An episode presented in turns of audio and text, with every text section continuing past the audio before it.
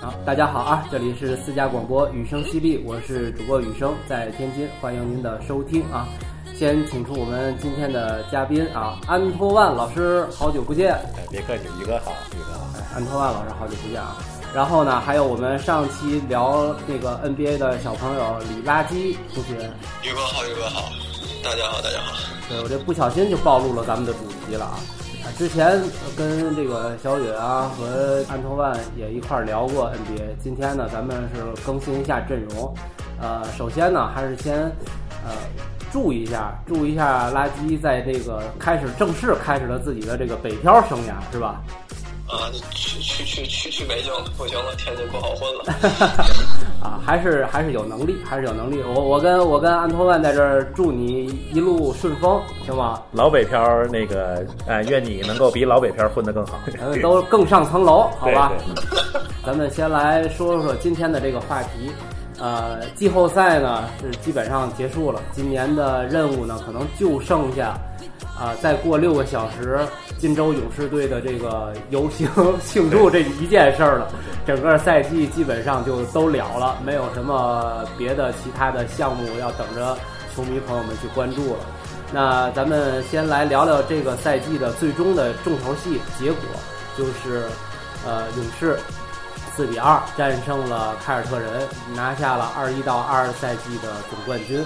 呃，我不知道二位在赛季之初或者赛季中期、中后期的时候，有没有想过是这样的一个结局，是这两支队伍来争冠军，最后勇士呃六场拿下。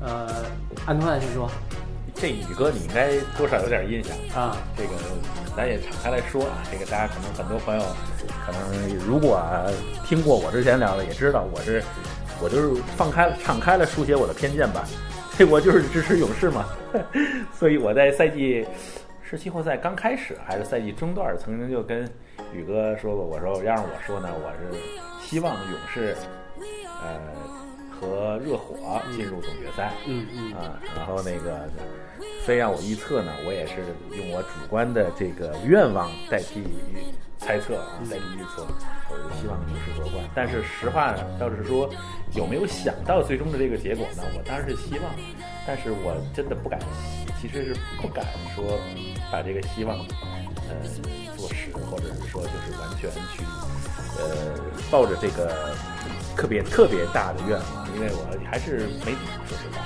就是至少不会轻易的实现这样的。是的，是的，啊，对，啊，垃圾，你你呢？在赛季中或者是赛季中后段的时候，有没有想过是现在这个局面？赶上国际连线了，还有延时，哎，呃，这其实这样的，其实我一开始没觉得勇士能夺冠，我觉得可能是东部的球队，比如说像热火、凯尔特人，包括之前也想过雄鹿，但虽然我觉得雄鹿不太可能，主要是打到了。我是能想到勇士会冲出西部的，因为看这个赛程就知道勇士基本跑不了了。之后东部这边，我当时没想到东决能打成这个样子，就是两边基本上就没有一个人不带伤的。当时打到东决第四场的时候，我就说很有可能最后会因为内耗太大，导致勇士这边以代劳会赢。我是到了差不多东决第四场的时候才会才想这个事儿的。之前一直觉得可能东部会更有优势一些。哎，你看咱俩人啊，就是更靠近一点。因为什么呢？你要说喜欢勇士，那全世界球迷得有百分之五十还不得喜欢勇士嘛，对吧多？大家还是希望看到他那种独树一帜的球风能够继续再再火一把，对是吧？哎，但是客观来说，呃，首先我觉得我也在朋友圈里也发过，然后跟哥几个也分享过，我是觉得呃勇士他的这个阵容今年能完备成什么样，当时还不好说。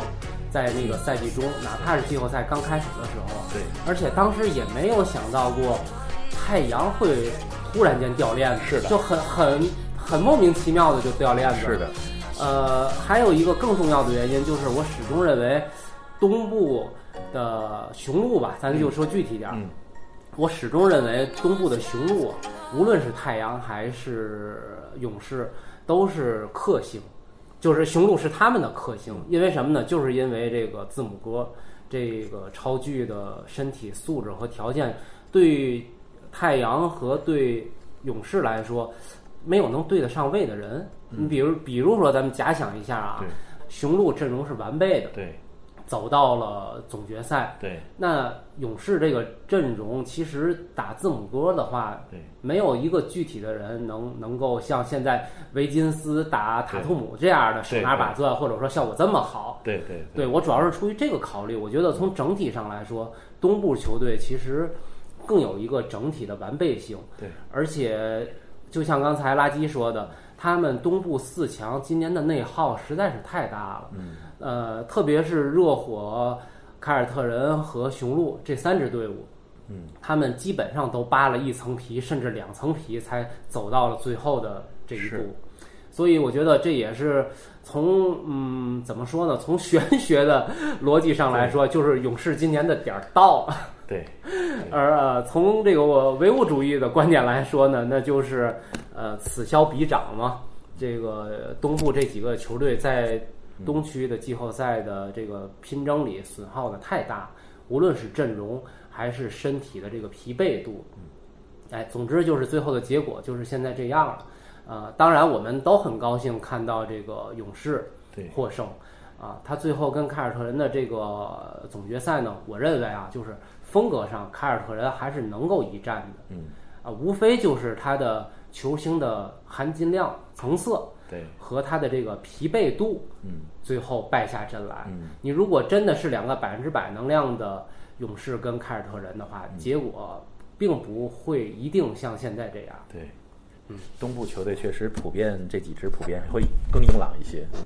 咱们可以再聊一聊，呃，具体的。刚才务虚了半天，就是说最后这六场比赛，呃，勇士能够战胜凯尔特人，二位觉得这个最终的胜负手都有哪些呢？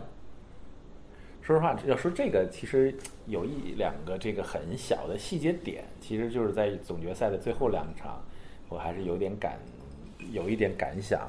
比方说小佩顿，嗯，啊，小佩顿在季后赛呃打了几场，然后就被这个迪隆布鲁克斯是吧，给给哎。给给打伤掉了，啊，骨折了。左肘骨折啊。伤了一个月。对，然后确实没想到的，呃，不敢不当时不敢说是不是能够复出嘛，呃，能够在本赛季还能够复出，而且本赛季还有没有机会复出等等，然后结果看到他呃可以说是满血复活了，嗯。哎，我我一直这赛季一直的有一种感觉，就是可以比方说，呃，奥托波特，嗯。还有小佩顿，嗯呃，在勇士的这个阵容里面呢，在我看来是，他们应该叫做角色球员吧，角色球员啊对，但是在我看来却是，尤其在很多关键的比赛，就如同胜负手一般的存在和出现。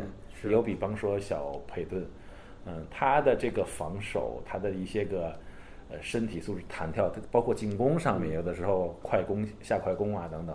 这是其实是抢断，这是很关键的一些个数据和一些个时刻做出的事情。嗯嗯，所以给我的感觉会觉得，我会觉得他们是能够给我，如果作为勇士球迷，会给我很强信心的几个细节的点、啊。嗯，啊，就是这几位角色球员，从勇士他这个舰队文化来说，他的选人、用人、人才储备这块儿，好像总是能有自己的东西。哎，就是如果说还能够多说两句的话，我正好想挺想说一说，就实际上，嗯，我作为这个勇士的球迷，也包括算是，嗯。当然，我也是汤普森啊、威金斯啊，就是盟兄弟嘛。我管他们三个各有各的萌点嘛。对，也当然也是库里的球迷。作为他的球迷呢，但我觉得，我呃，真心话来讲呢，就是库里在关键比赛当中的表现，其实是我即便作为他的球迷，也不能够很放心的一个感受，一直是这样，嗯，一直是这样。比方说，如果我是咱们说提一句足球，嗯，比方说我是近七八个赛季的皇马的球迷，那我觉得皇马在欧冠当中的表现是总能够给你很强信心的，让你即便到了最后三分钟、两分钟都能够还落后的时候都会有信心。嗯，而库里的风格，我们当然很多人都很喜欢库里，他有很多值得人喜欢的点，不管是球场内还是球场外。但是，嗯，是不是跟双鱼座的浪漫主义有关系？他经常会在关键的时刻做出，有的时候会做出一些个其实不是很能够理解，就是不够冷血或者是不够冷静的一些个选择。对啊，其实那对，即使对于他的球迷来讲，我觉得我也很难有这样的信心。嗯但当然话说回来，今年三十四岁，他我觉得在这一点上实际上是有明显的变化的。嗯但依然呢，我觉得这一个赛季，尤其是最后季后赛的这些场，我觉得历史很重要。所以我心里面其实一直是不太敢完全相信，因为你太愿意相信或者太愿意希望，就很容易失望。嗯，所以人的本能害怕伤害、害怕失望，其实不太敢完全的去抱这个希望。嗯，所以我觉得或多或少，呃，再一次证明，就是再一次，就是我愿意说，勇士队的这样的一个角色球员，一直我认为是很重要的一个。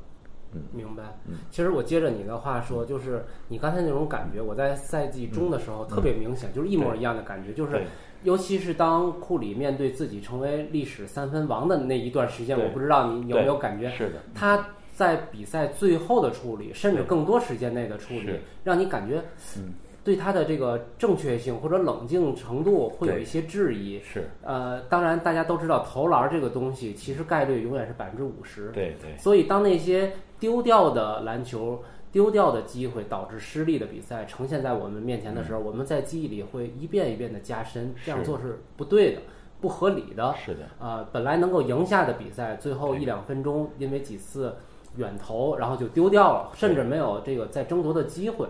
对。所以就这种感觉一直在这个赛季的中期在伴随着我们。尤其是我们如果经常会拿库里去跟库里比较的一些个其他的球星，嗯。比方说他曾经的老对手詹姆斯、嗯嗯欧文，比方说他老队友杜兰特，嗯，在这方面和他都是一个很鲜明的对比。那几位都是越关键的时候，你会觉得越能够给他球迷信心的那种感觉，嗯。而库里却是相反的，嗯，对，所以就是刚才又回到咱们刚才说的这个话题，这些佩顿啊、波特啊这些人的表现，让比赛没有进行到那个需要库里来投三分球来决胜负的时候，嗯，所以不知道赢了有没有这方面的原因，这可能也是胜负手。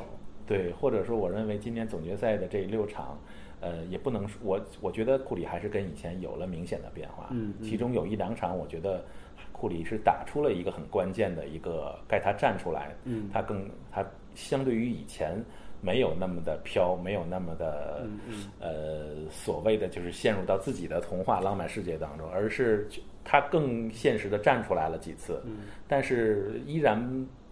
嗯，不能否认的是，还是有几场，就像宇哥说的，就是实际上角色球员的支持，能够在库里他，嗯，就是把比赛带到了一个正确的路径上。对，在库里他如不一定能醒的时候，或者是啊，就是可能就没没没有等到需要他的时候了。对，没有等到就是这个比赛最终必须由球队的头牌去决定。对对，球队没有面临这样的状况，可能就好很多。对，所以其实多说一句，最近就总冠军的结果出来了之后，然后就开始了很多，可能也是因为大家没有话题聊了，就开始了很多就是库里的历史地位、排名，甚至这样的话题。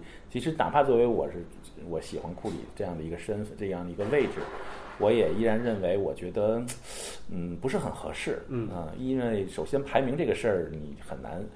嗯，其实我并不认为它很容易量化。嗯啊，其次，其次呢，我也依然是认为，我觉得库里的，嗯，怎么说，它的一些个附加的一些个文化，甚至是文艺的价值，嗯比当然还有也包括它的一个作为一个改变这个运动的方面的一些个地位，我觉得是更值得一提的。但是非要是说在场上是那么的好用，比方说像 C 罗，比方说像詹姆斯或者谁杜兰特等等，就是从教练最喜欢说他就像工具一样，我用它就是那么的好用。如果从这个角度来讲，我依然不认为库里是一个好的在一个很前靠前的位置上的一个、这样的一个身份。嗯，OK，嗯咱们一会儿可以展开聊聊。对，呃，垃圾有点多啊那、没有垃圾，你觉得这个比赛的胜负手，最后总决赛的胜负手还有哪些？你我觉得这个应该从我的角度来讲，我觉得应该不能算胜负手，因为说实话，就是两个队进行对抗的时候，就是要考虑因素有很多。首先最重要就是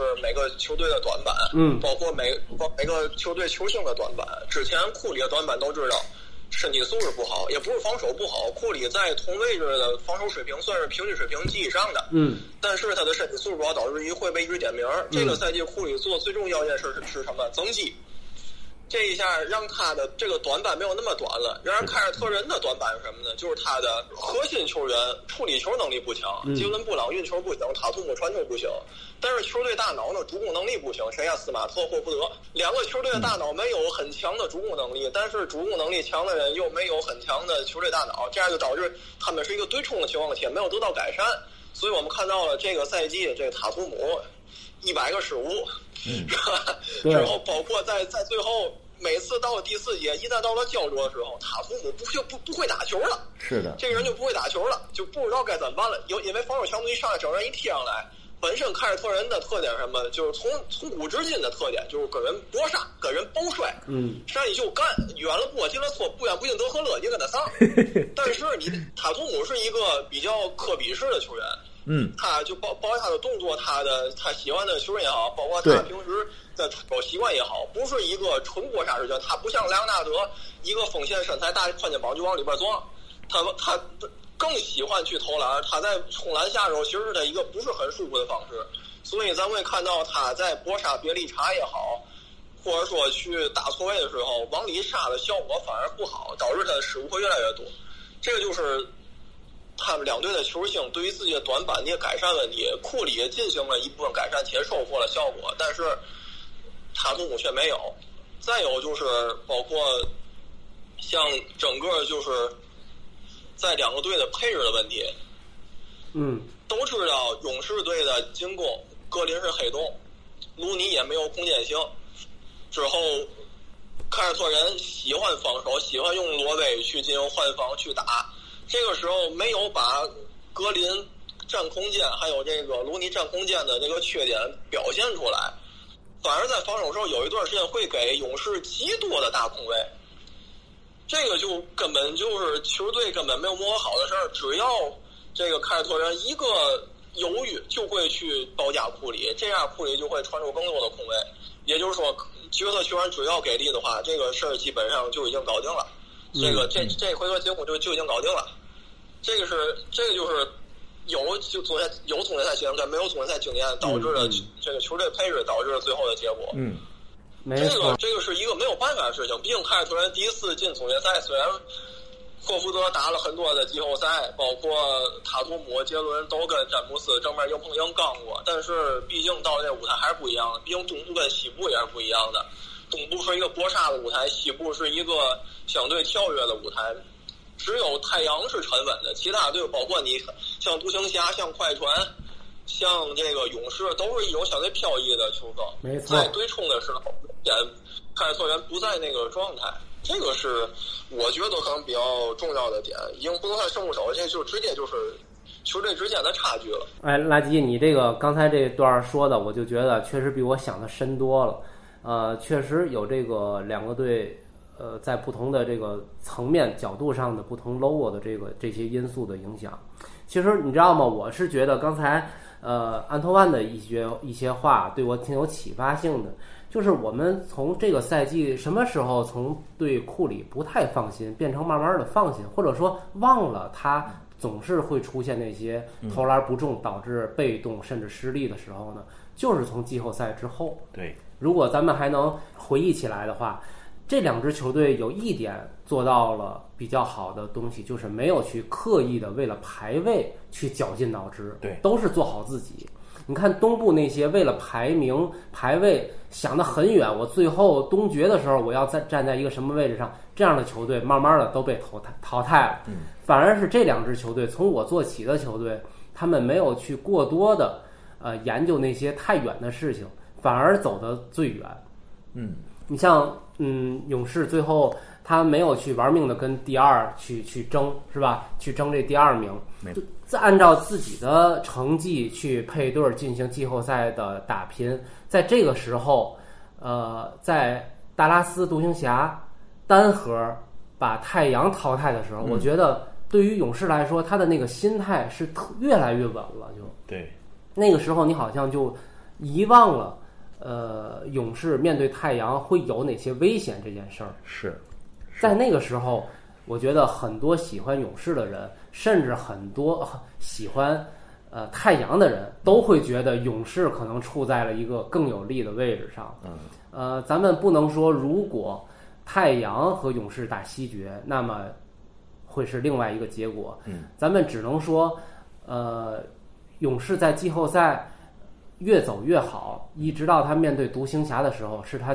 状态最好的时候。对，很顺利的把独行侠也淘汰。但当然，这不能说独行侠这个赛季呃不成功，反而我觉得独行侠和凯尔特人是这个赛季最成功的两支球队，都打到了自己没有想过的位置上。是的，嗯，对，所以咱们可以沿着这个话题呢，再说说今年季后赛，呃，东部、西部这几支球队，呃，大家有什么一些记忆深的点呀，或者是有一些想说的话？呃我觉得今年就是，呃，独行侠给了东契奇一个非常大的呃信心和一个非常大的、非常好的际遇，嗯，呃，非常好的呃怎么说呢，经验嗯。历程，嗯，让他能够更就是在人们球迷的呼声很高的这个时候，踏踏实实的、实实在在的出现了一个成绩摆在他的人生里面，让他能够向更好的成绩去迈进。否则之前一直是呼声很高，大家很喜欢，寄予厚望。对，啊，库班也非常的对于对于是不是第二个诺维斯基，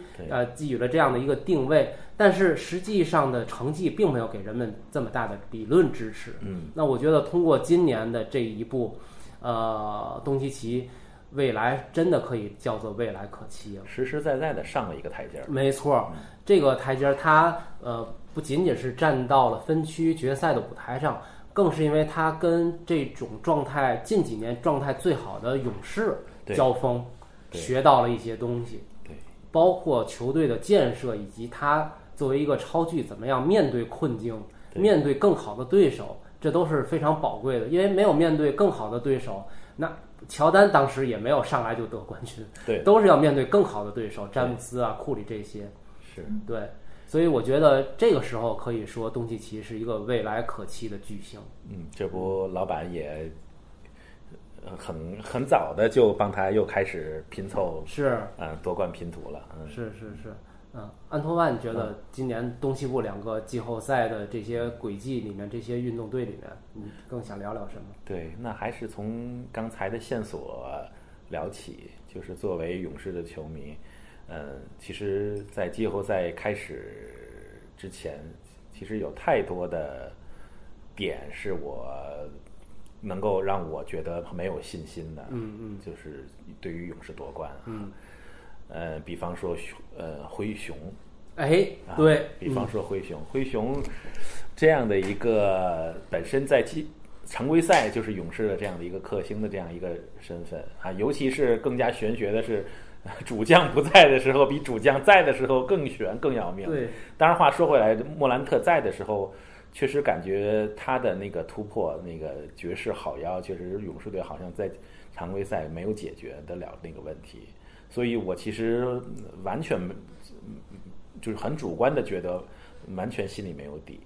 那么包括快船，快船今年老板打造的这样的一个，呃，可以说是厚到不能再厚的这样的一个神奇的锋线组，嗯就真的就是会觉得又不知道莱昂纳德会不会复出啊、包括乔治在季后赛复出之后的一个又也很很棒的表现等等，确实嗯会觉得嗯，不论是作为西部其他球队的哪一个队的球迷，都不敢说能够在之前都不敢说能预计说敢保证能战胜快船，可是没想到他就是那么早的就就先搁浅了啊。那么还有包括像太阳，那就更不用说了，是如此的稳，就是他常规赛的那样的一个状态，没有想到他竟呃折在了这个。当然话是这样说的话，就就刚才宇哥说的这样，东契奇他作为一个超巨的，呃，又夯实了他往上走，对又走了一很坚实的一步。那么如果这是西部吧，然后是东部的话呢，我会啊，首先就是篮网被淘汰的时候，欧文说的那句话，认他是 欧文在接受采访的时候，我记得当时是呃，辛格说了一句说。蔡老板又哭晕了 啊！因为欧文在输了球之后，还没有完全被淘汰的时候，说今呃接受采访的时候，他没有提篮网怎么样，而是说呃认为今年是绿军塔图双探花塔图姆布朗他们夺冠很好的一年。嗯嗯嗯就是我认为当时的这句话，从现在回头来看，觉得甚至是呃更重要的是在勇士还没在总决赛的期间，勇士还没有最后最终战胜凯尔特人的时候，我也会好几次想到这句话啊，觉得啊这个欧文是不是还真是有点玄学的一些个东西在里面？有点大师的感觉，哎？然后以及东部的话呢，就是像宇哥说的，这个前四都是很硬朗的球队，是很很硬朗的球队，确实是一直在火拼，一直在呃肉搏近距离的这种感觉。嗯，呃，垃圾，我有两个就是问题请教你啊，希望你从这个媒体专业的角度来来聊一聊。一个是西部太阳为什么会跟独行侠对决的这个中后段突然间断档，这个你有没有一些就是呃你的视角来看待这个问题，给我解惑一下？这个说实话，我也不知道怎么回事儿，我是真的不知道。就是全世界可能都，是，包括保罗自己，我都我觉得他都不知道，到现在他也不知道为什么。这是保罗的玄学吗？被动，就是你，当然大家开那个玩笑是过了三十几岁生日，三十六岁是吧？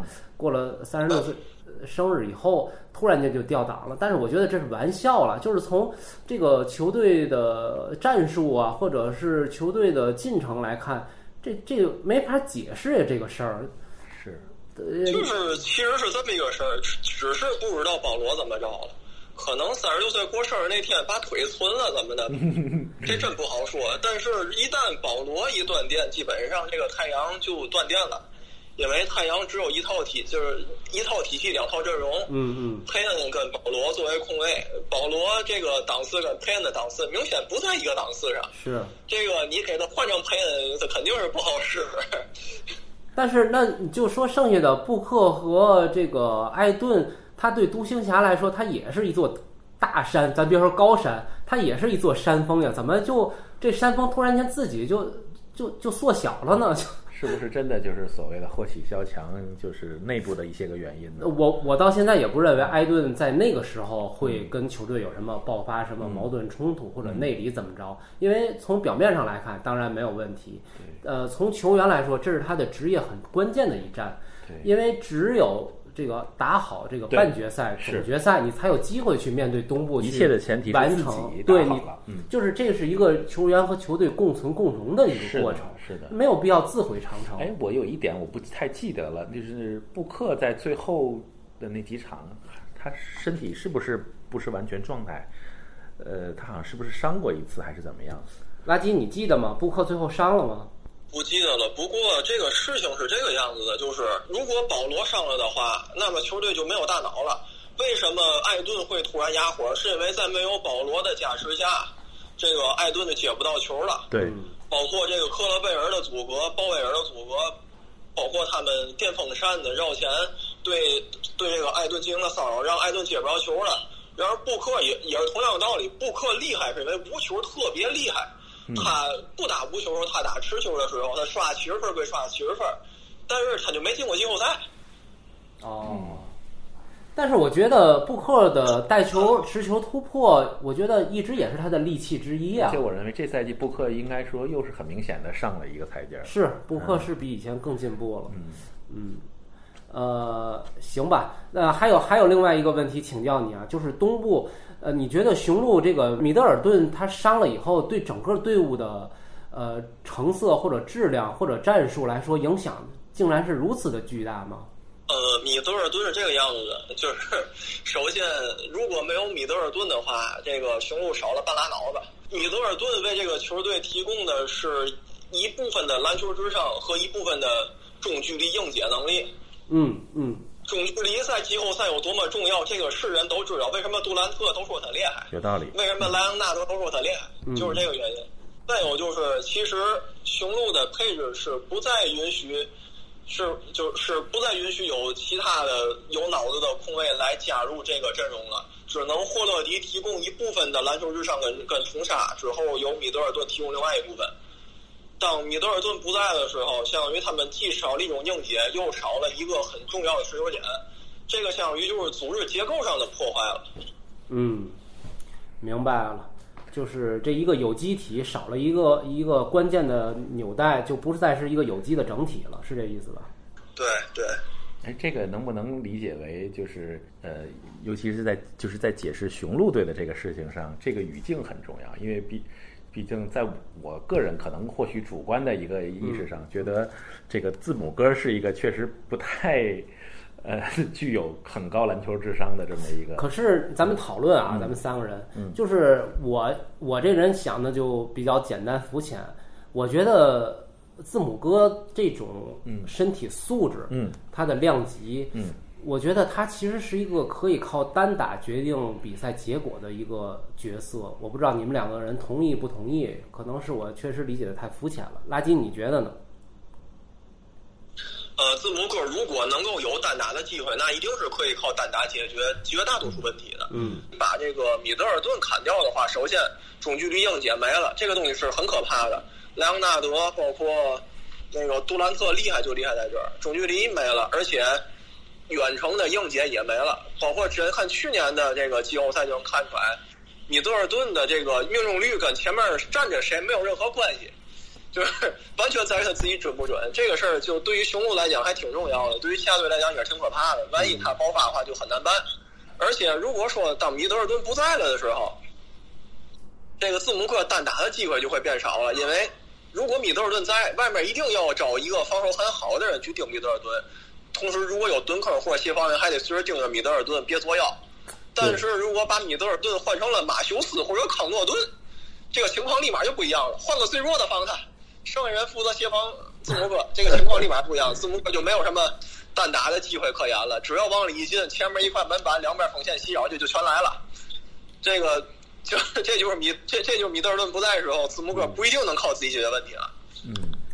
特别你说的这特别好，确实是又一次这个印证了什么呢？就是咱们最开始聊的那个东部的这些球队啊，都已经是形成体系了，都是有机的整体。你如果他们是完备的话，西部的球队很少有能跟他们这种完整度匹配的到一起的，最后就导致了一些事情的轨迹吧。那呃，垃圾，你就再接着聊聊今年呃整个的这个赛季，你有什么一些记忆特别深刻的点吗？或者说联盟里一些重要的事儿？记忆比较深刻的点，其实这个赛季因为。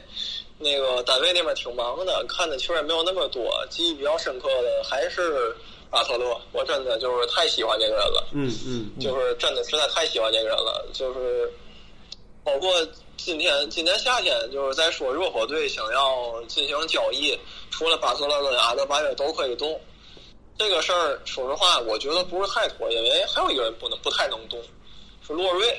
嗯，就是虽然他的这个合同很大，但是这个不能随便动，因为他的附加价值就决定了就给他那么些钱。嗯，就是包括他，包括巴特勒，包包括阿德巴约，在防守端形成了这么一个特别有硬度的一个整体吧。虽然阿德巴约进攻是特别的软，在这个季后赛就赢了一场，但是在防守上确实这个作用是很难被估量的。是，嗯，说回巴特勒吧，这个人就是。对我印象深刻，倒不是他这个赛季季后赛拿多少分，而他最后那个三分球，那个三分球真的就是，真的就是一锤子买卖了。对于他来讲，那个时候就是弹尽粮绝，所有人谁都打不动了。最能打两边最能打的是奥迪了，就是这个状况了。对，最后那点时间，最后那一个球自己去投了，就是所有事全全都自己扛了。嗯，当时看那个球的时候，感觉虽然说啊出手确实不不是太合理。但是这就是一个球星应该做的事儿，就是你是这个球队的老大，你就得投这个球。无论如何，这个一锤子买卖事后不是都是你了。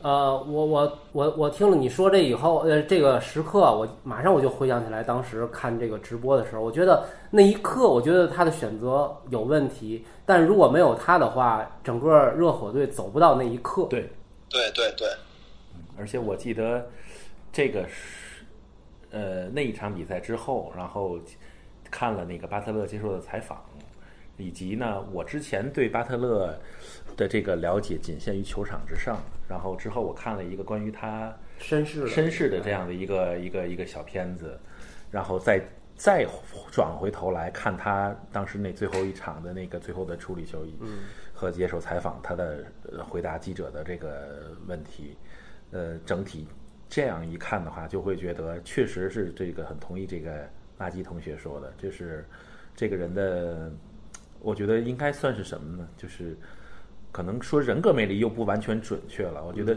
他是有有一种这个人，他从他的经历，呃，以及他最后形成现在的性格，包括他打球场外的一整个的这样的一个性格的魅力，我觉得是很强很强的统，一的，是吧？很一致的，很一致的。他的这个人说人格吧，人性都可以，人格人性的最终的形成塑造出来，他这个人对就是呃，球队危难的时候，他也是自己，我不求别人，我就自己。不是说单打的那种自己啊，就是我的命就靠我自己，我命由我不由天的这种这种精神，对是吧？这种风格，这种脑子的思维模式，就决定了他呃，球队艰难的时候也是他往上冲。对只不过那些成功了，一直到最后一刻，对在那一刻他可能想，这这球就得我来了，是没有教练战术，没有别人的事儿了，这事儿就我的命，热火的命就在我身上，就在我这手上了。对，而且我记得那个系列赛的，呃，有很多的很长的这个这个过程里面，就都是感觉热火凭借他这个超强的这样的防守，然后同时呢，但是在进攻端呢，就是一个一个的那么去啃。嗯，我记得看，如果是当时看游击场比赛的这个赛后的数据统计，也是看，就是呃，全队其他人的出手都比较有限，嗯就是巴特勒一个一个中投在那儿，对。就是也不光是中投吧，就是两分球的那样的去各种方式的去硬吃硬啃，然后然后已经拼尽了全力的那种这样一种整体的呈现的，就是这样一种。呃，我有什么，嗯，我就要发挥出最大的。我有的不一定是最好的，嗯但是我把我有的一定要百尽可能的接近百分之百的呈现出来，不顾一切。这样的一种呈现，我觉得就是嗯很难有，唉，人不为之动容啊。我我我非常感动，看到最后的时候，其实你说两个队拼成那样的话，无论谁晋级总决赛，可能改变不了结果，因为都已经拼到弹尽粮绝，就是脱了层皮的这个程度上了，结果改变不了。但是，呃，抛去对手的话，这是对于自身的一次升华，一次凤凰涅槃的过程。就是能不能涅槃是后话，但是这两支球队都是飞蛾扑火了，已经。是，对，这点还确实挺让我感动的。嗯，垃圾，你觉得东部如果硬聊的话，你觉得七六人现在的这套阵容，嗯，你你有什么想说的吗？想评论的吗？就是哈登和大帝的这对组合，无论是从已经结束的这一一段比赛路程，还有他未来，你有什么想法吗？因为这个交易也算是联盟里比较重磅的一次变动了。呃，怎么说呢？其实现在七六人这个队儿有救儿，为什么？因为哈登是真的是在发布会上掉眼泪了，嗯说明他不是不想练，而是说他确实这个腿筋很耽误事儿，他做不了有氧。嗯那么如果说他的腿筋恢复的好，而且咱们是见过哈登减重的，每次到休赛期能瘦成那个样子，为什么这次回来胖了呢？说明还是有影响的。嗯如果说他还能就是腿筋能够好一些，能够跟之前在火箭时期减重似的，能够瘦成那个样子，而且在用他们有限的选秀权去进行板凳席的交易的话，其实他们是有的打的，嗯因为包括他，包括马克西，包括大帝，包括哈里斯，其实他们四个人在整个就是这四个人站这儿，在整个联盟是说得上话的。嗯，就是可可能说有的就是不好打字母哥，但是大帝的脚步、大帝的身体是能当门板顶得住的，而且马克西、哈登。包括这个哈里斯都是有体型的，他们都是有自己能拿出手的东西的。其实最好的情况是哈里斯这个合同能出去，但是大概率出不去。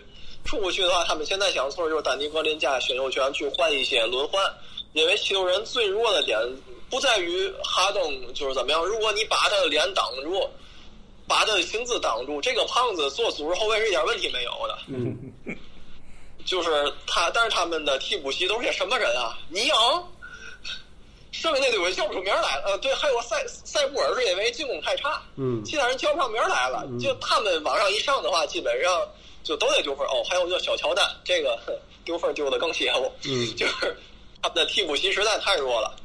首先，第一，哈登哈登能减重成功；第二，丹尼格林跟选秀权能够换出什么东西来；第三，如果能够淘到一些能用能用的，就是在季后赛能上场的人的话，嗯，七六人这个队是很有机会的。是，嗯嗯，我我觉得啊，总决赛咱聊的差不多了，后面就是咱随便的畅想瞎聊的时间了啊。呃，不知道你们二位觉得现在就是从东部和西部来说，这些被大家寄予厚望的球队，呃，在这个夏天或者说下个赛季初之前。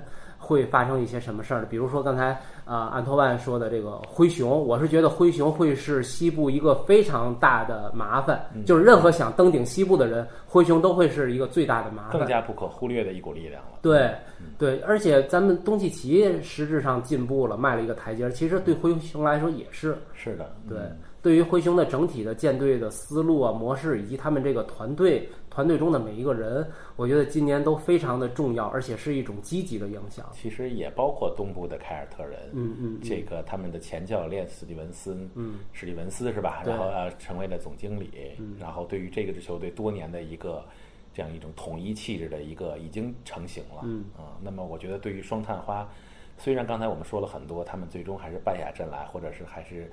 呃，塔图姆在总决赛的一些个不尽如人意的差强人意的表现等等，但毕竟他还年轻啊，他跟库里比，他可能有十年的时间，对，所以有我想凯尔特人的这样的一个已经比较成型的这样的一种气质，我觉得其实作为中立的角度也其实是很值得期待的。他可以包括杰伦布朗也是这么一个，他在总决赛当中的表，我觉得他的一个表现的稳定性还是不错的。哎，杰伦布朗的表现是给人一个踏实的感觉。是，而且凯尔特人，我一直觉得这个队伍呀，有一个什么特质呢？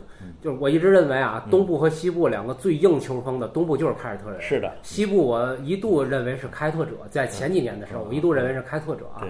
咱们还是说凯尔特人，就是凯尔特人这个队伍，它有一个特别好的传统，就是生产巨星。对，他从这队伍里总能冒出巨星来，对对。但是外来的巨星呢，可能用的不是那么顺手，或者是怎么着的，这就变成了他队伍内置 DNA 里的一股硬的东西。所以我觉得，在他生产巨星，而且是一个呃成绩往上走的这么一个窗口期的这未来的三年左右吧，三五年，呃，如果稍微在阵容厚度上下一些功夫的话，就像刚才安托万说的，凭着双探花和这个斯马特的这个基本架构，其实是可以有一番作为的。而而且那边的字母哥其实他的年纪虽然很很厉害，但是年纪也是在不断的上涨。而且很关键的，今年凯尔特人有了一次非常非常宝贵的总决赛的经历。经历，对他们就是一个人，一支球队经历过一大山没有迈过去，但是他们知道自己怎么迈了，也许就对对吧找到了方法，可能对，今年突然消失的史蒂文斯教练，我一开始还很纳闷，后来哦知道他成为了总经理，他其实从一个更高的一个嗯角度去、去呃怎么说去梳理梳理这支球队啊。那么还有包括像西部的，我觉得从教练的角度，像像 Jason Kidd，嗯，跟像基德作为这个独行侠的教练，我认为他在呃季后赛当中的表现，我觉得也也还是那么睿智、啊，我觉得是也是可圈可点的。对那么对于独行侠，我觉得我个人也是很有期待。其实就像前两天我。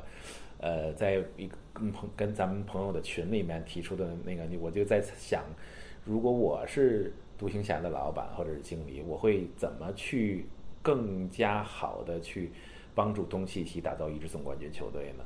嗯，对，就是 NBA 的球队大家都知道，就是它的运营管理层和它的教练组是是双线并行的，对就是一个负责买人，一个负责建队。对，呃如果沟通好好的话，像科尔他们就是沟通的比较好的。是但是像呃凯尔特人呢，他这种把史蒂文森很熟悉队伍的这个教练直接提到总经理的总监的这个位置上对，他对买人建设队伍就变成一个大脑在指挥对一个身体，就是更有利。是的，是的，对，嗯，垃圾你怎么看？东部、西部这都咱们都算上，你你会想聊一些什么话题？在一些重要的队伍的呃夏天和下个赛季之初的一些转会窗口上。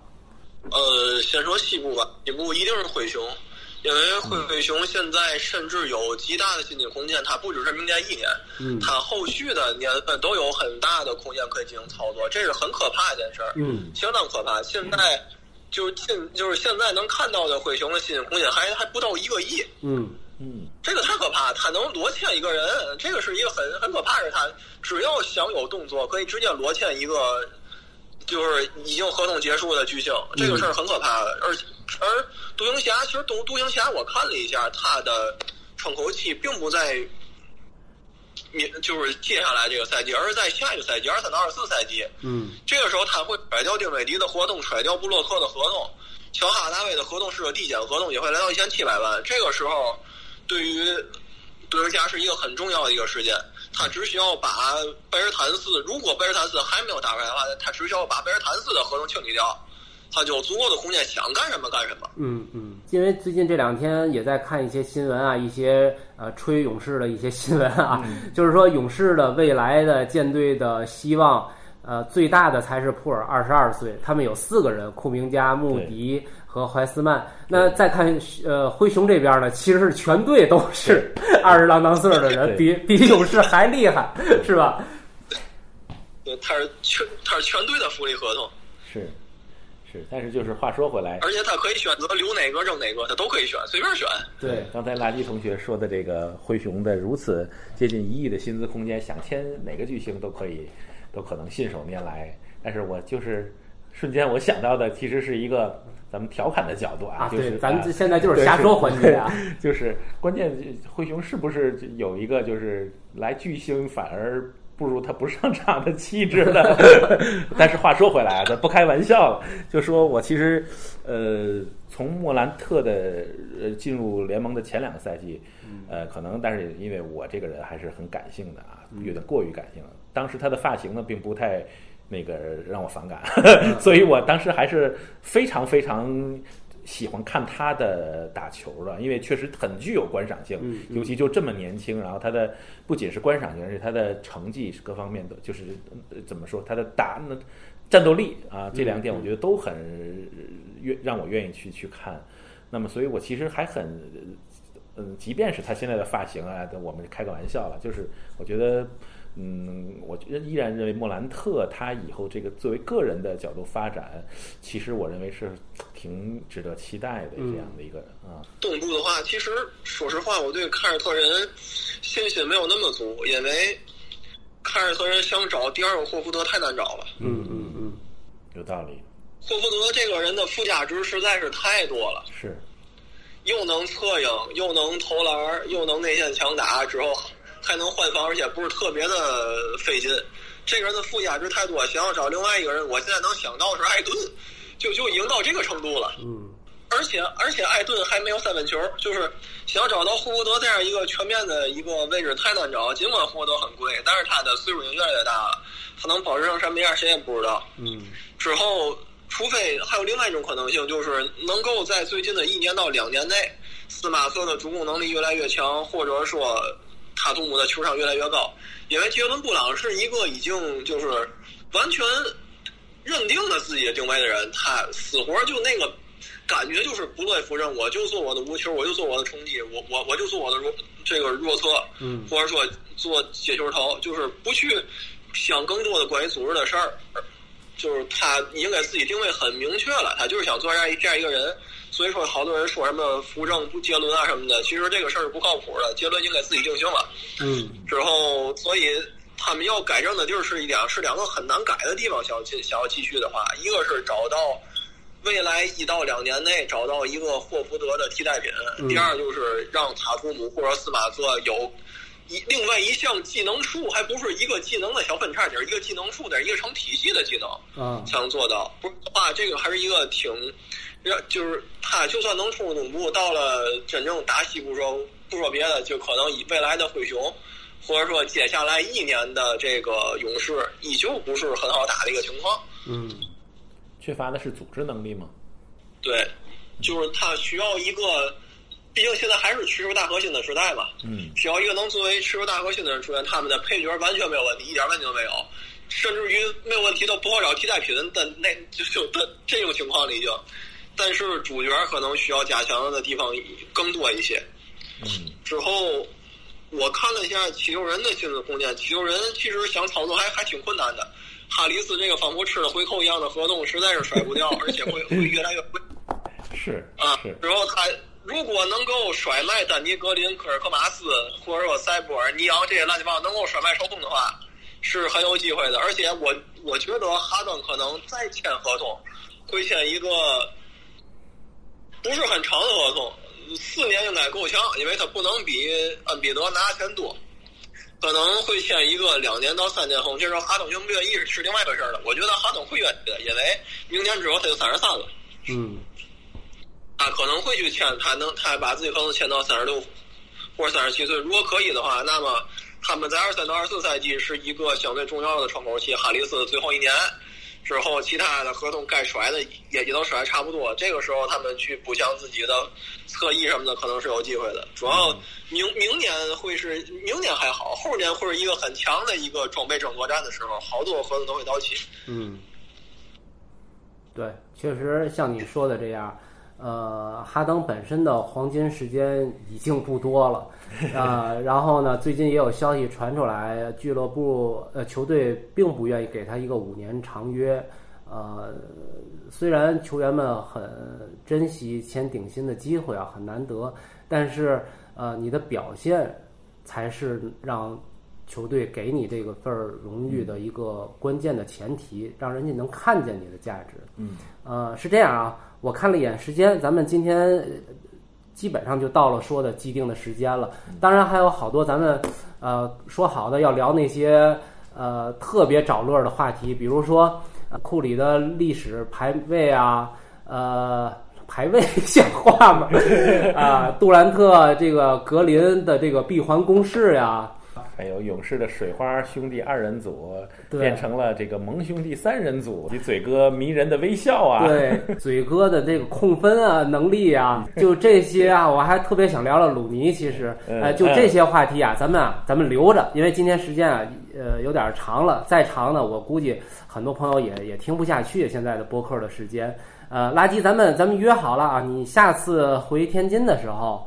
咱们面对面的，好好把这些八卦也好呀，找乐儿的话题啊，咱们好好扯一遍，咱们聊个痛快的，好吗？好嘞，好嘞，好嘞。对，然后呢，咱们下次呃回来的时候呀，咱们一块儿来安托万的这个全天津市啊一等一的法餐私厨越南餐的私厨这儿来啊，也跟所有听到这个节目的朋友们再说一遍，每次我们来安托万这儿都是春芽，如果您在天津的话，可以在任何的这个美食平台上搜到这个名字，春天的春。啊，芽就是萌芽的芽，对对吧？您搜到这个地方来，呃，这是一个非常优质的啊，需要您打电话预约订餐的。怎么说你们这个？呃，应该叫做预约制的私厨的法餐，哎，现在也做一些西班牙菜。你看看，还添了一句话啊去交代我们做的事情，就是我们呃想喜，我们愿意做有品质的食物。太好了，好吗？垃圾，咱们下回就约安托万的这个春芽这儿，咱们呃一边儿享用美食，一边儿畅聊 NBA，好吗？好嘞，好嘞，好嘞！感谢于哥哎，感谢安托万了大哥。哎，感谢感感谢感谢垃圾同学，你的观点真的是很有很多专很专业的一。听就是有是的有干货，是的，是的而且思路还很清晰，表达很有趣。是对吧？祝你在后面的一些各大视频媒体发展的也好，参加那些解说比赛成绩也好，好吗？好嘞，感谢感谢。好嘞，那今天咱们就聊到这儿啊，嗯所有的这个听友们，咱们下期节目见，拜拜。拜拜。拜拜拜拜。Hey, hey. Uh, it's game time. Yo, Super NBA, pick your team, it's game time. And I stay with an MVP state of mind. Calling the best players, you know who you are. Steady shooting for the moon, cause you a real superstar. No one can judge as long as shots fall. I'm talking real courts, real basketball. Multiple degrees the way I'm taking you to school. Even when I'm on fire, still every move is cool. I go hard, but it's not for the compliments. Try to guard this as I take shots with confidence. As vintage Kobe, yeah, you know the deal. When the Black Mama strikes, it's game time for real. Come on. Super NBA. Uh-huh. You know I came to play. You know, you know. Super NBA. It's game time all day, every day. Toy time, you know how we play. Come on. Toy time, let's move out the way. Play time, skills on display. Not about trying time, it's Super NBA. 战斗，你们一定会看到我不凡的出手，在城市赛场跟我的兄弟胜利完成一个空中接力。你想热血对决，我揭晓你的挑战，那我给你看我最喜欢的奇人灌篮。我不会听别人的声音，因为我有独一无二的自信，只可以依靠自己的努力，所以凌晨四点还在练习。嘿，曼巴实在太酷，他完全代表什么是赢的态度。Super NBA, you know I came to play. Super NBA, it's game time all day, every day. 最强，you know how we play. 最强，let's move out the way. 最强，skills on display. 打爆全场，it's Super NBA. It's game time, okay. It's game time, okay. It's game time, okay. 打爆全场，It's Super NBA. It's game time, okay. It's game time, okay. It's game time, okay. 打爆全场，You know what time it is? Super NBA. You know I came to play. Super NBA. It's game time all day, every day. 最强